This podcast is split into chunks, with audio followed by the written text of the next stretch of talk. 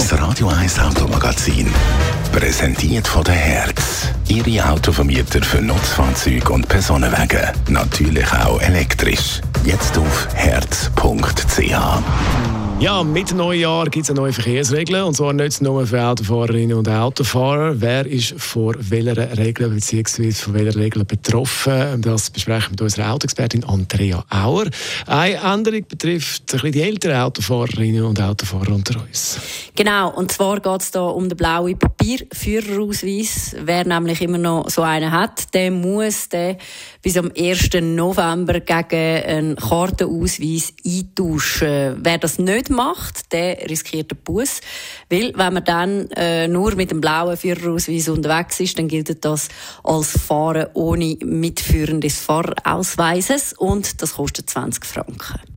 Eine weitere Änderung betrifft äh, nicht die Autofahrerinnen und Autofahrer, sondern die Autohersteller. Ja, genau. Und dort geht es darum, dass es am 1. April von dem Jahr, dass alle Neuwagen mit verschiedenen Assistenzsystemen ausgerüstet werden müssen. Das sind unter anderem Tempomat Assistant ISA oder ISA, wenn man so will, das ist ein Assistent, der Verkehrsschilder bzw. Tempolimit erkennt und den Fahrer dann darauf aufmerksam macht, dass er eben zu schnell fährt. Dann braucht es auch einen Gemütlichkeits- und einen Aufmerksamkeitswarner, Notfallspurhalteassistent oder auch eine Blackbox. Bei der Blackbox ist es so, dass dort Fahrdaten wie zum Beispiel das Tempo oder die ABS-Aktivität aufgezeichnet wird die wird aber allerdings erst oder nur abgespeichert, wenn dann auch wirklich ein Unfall passiert, dass man eben künftig, ähm, oder man verspricht sich von dem, dass man künftig äh, Unfall leichter kann rekonstruieren kann. Und auch bei den Velofahrern ändert sich etwas. Das ist so, oder vielleicht genauer gesagt, Velofahrer mit einem E-Bike, das bis 45 km/h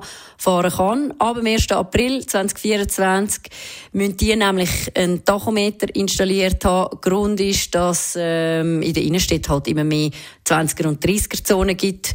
Und die äh, Geschwindigkeiten, die müssen natürlich auch die E-Bikes einhalten. Wer jetzt schon so ein Velo hat, der muss das noch nicht gerade nachrüsten. Bis am 1. April im Jahr 2027 hat man Zeit. Bis dann braucht man dann aber ein Tacho an seinem Velo. Andrea Auer, unsere Autoexpertin, ist das zu den neuen Verkehrsregeln 2024. Das Radio 1 Automagazin, präsentiert von der Herz. Ihre Autovermieter für Nutzfahrzeuge und Personenwagen. Natürlich auch elektrisch. Jetzt auf herz.ch.